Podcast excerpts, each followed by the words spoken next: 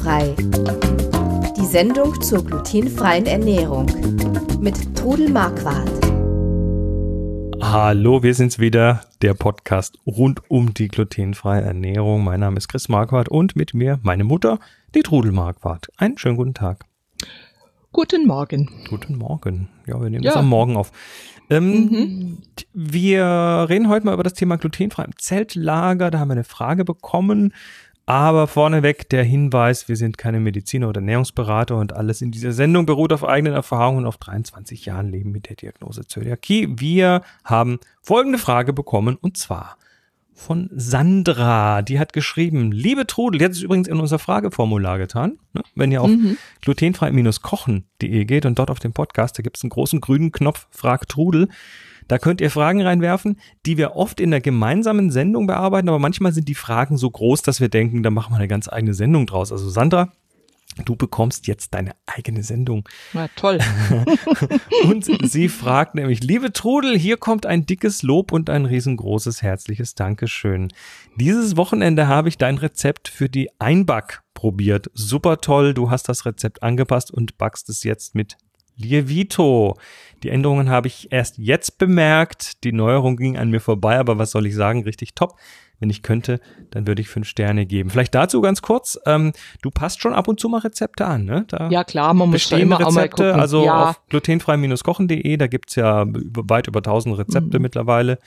Und äh, da sind dann schon einige Rezepte, die so sich über die Jahre entwickeln, weil sie, ja, weil du neue Zutaten bekommst oder weil du genau, selber was dazu lernst. Gerade eben den Lievito Madre entwickelt habe, der einfach die Hefeteige grundsätzlich verbessert. Und Sandra, vielen Dank für die fünf Sterne. ich bin ganz stolz und fast wäre ich jetzt zum Podcasten aufgestanden. nee, wir bleiben mal sitzen. Nee, nee, ähm, gemütlich.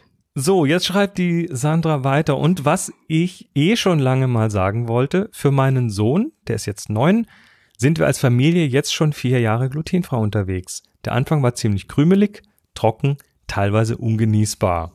Ziemlich schnell bin ich auf deine tolle Seite gestoßen. Hier habe ich alles an Rezepten gefunden, was man an den vier Festen und zum Überleben im Schwabenland so braucht.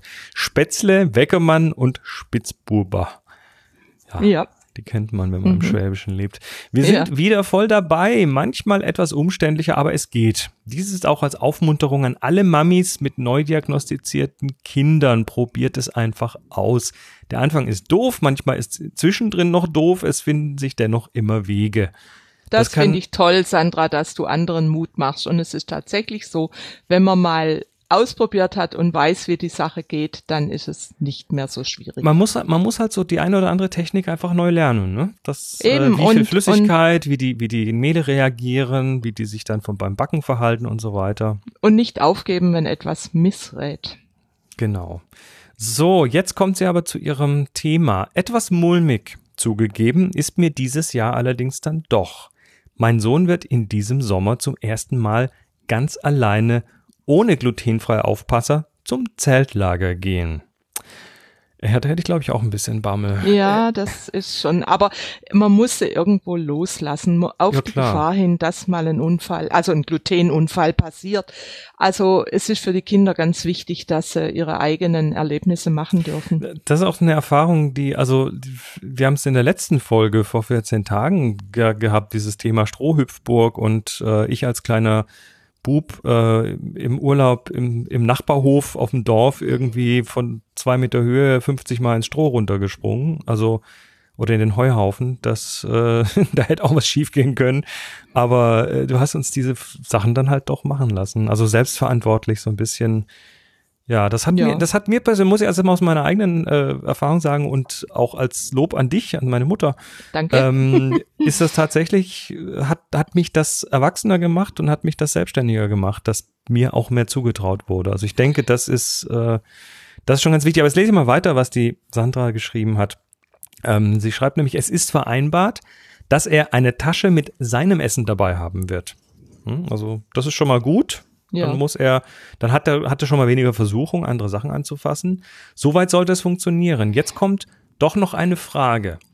Hat jemand mit dem Thema Zöli-Kind auf Zeltlager schon Erfahrung? Dazu vielleicht noch einen Tipp oder eine Idee, wie sich die Umstände auf dem Zeltlager am besten abwickeln lassen.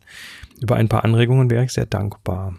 Ähm, Und am Schluss schreibt sie noch, mach weiter so. Meine Kinder kennen dich, meine Familie, meine Freunde und Arbeitskollegen. Regelmäßig am Samstag nehme ich mir meine Auszeit mit einer Tasse Kaffee am Rechner. Meine Kinder sagen dann, Psst, Mama trudelt wieder und wissen, es wird wieder Neues Leckeres geben. Viele Grüße auch an Chris, ja. Sandra. Dankeschön. Danke, Sandra. Und äh, ich muss dir sagen, ich habe es am Samstag auch wieder gemerkt, dass viel mehr Leute mich kennen als ich sie. und jetzt will ich dir aber gerade zu dem Zeltlager, ich meine, ich selbst habe keine Kinder mehr, die ins Zeltlager gehen, aber es ist äh, wichtig, dass dein Sohn genau weiß, um was es geht, dass der selbst sagen kann, das darf ich nicht, das geht also nicht. Also er ist neun Jahre alt. Ja, dann kann er das. Dann, er dann, du hast den sicher so weit dafür äh, vorbereitet. Wichtig ist, dass du mit den Betreuern sprichst, dass die wissen auch, um was es geht. Und ich hoffe und wünsche, dass noch ein paar Mütter, die ihr Kind schon ins Zeltlager geschickt haben, sich über den Zöliakie-Austausch oder hier auch melden. Wenn jetzt hier eine Antwort kommt, dann müssen wir irgendwo auf die Schnelle noch was äh, dazwischen bringen, ähm, weil du ja darauf wartest, dass dass jetzt kommen ja die Ferien, da musst du ja wissen, mhm. äh, was geht. Aber ich, ich denke, also das ist natürlich klar, dass man auf sein Kind aufpassen will und ja. Ähm, mhm. Die Gefahr, die ich halt manchmal sehe, und ich will, der, ich will dir jetzt nichts unterstellen, Sandra, aber die Gefahr, die ich halt manchmal sehe bei manchen Eltern, ist, dass sie dann doch so ein bisschen ja, wie nennt man das so, zu Helikoptereltern werden, ne? dass die ständig mhm. über ihrem Kind schweben und nee. äh, immer aufpassen, dass ja nichts passiert. Und ich denke, ähm, so miserabel es einem nach dem glutenfreien Unfall geht, er ist dann doch in der Regel nicht äh, hinterlässt in der Regel dann nicht äh, irgendwelche großen Dauerschäden, sondern mhm. das Kind muss halt mit der Zeit lernen. Und ich bin mir sicher, dein Sohn hat das auch schon gelernt, dass wenn er irgendwas äh, isst, was ihm nicht gut tut, dass es ihm dann halt schlecht geht. Mhm. Und das ist ein also wichtiger Lerneffekt. Also Fehler machen dürfen. Ich hoffe und wünsche, dass das Zeltlager ein Erfolg wird und dass dein Sohn große Freude dran hat. Mhm. Aber die Kommunikation ist verdammt wichtig. Das ist also wichtig. Sprich mit den vorher. Leuten dort. Mhm. Ähm, ich bin mir auch sicher, dass heutzutage, also vor 20 Jahren wäre das noch anders gewesen, aber dass heutzutage das nicht ein Einzelfall ist, sondern dass das immer wieder vorkommt. Natürlich. Es und gibt ja Freizeiten von der DZG, wo ja. Betreuer dabei sind, die eben glutenfrei leben, aber es gibt halt so und so viele Freizeiten, wo, wo das eben nicht so ist. Aber ich weiß, dass hier zum Beispiel bei der Stadtranderholung auch schon Kinder waren mit Zöliakie und es eigentlich gut geklappt hat. Und du bekommst heute, also die, die, die Rückmeldung, die ich heute sehe, wenn ich mit Zölis unterwegs bin, ist in Restaurants in anderen äh, Ecken, wo ganz oft so ein wissendes, ah ja, wir wissen, wir kennen wir, schon mhm. zurückkommt. Also es sind mehr mhm. Leute heute, die Bescheid wissen und speziell bei solchen ja. Sachen würde ich mal sagen. Es wird besser. Sprech mit den Leuten, genau. Ja, auf jeden Fall.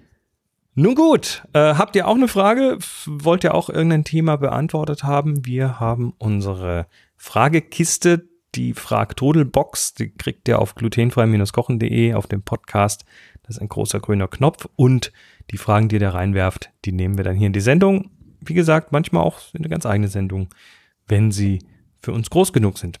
Ansonsten sammeln wir und machen dann eine Fragtodel-Sendung zusammen.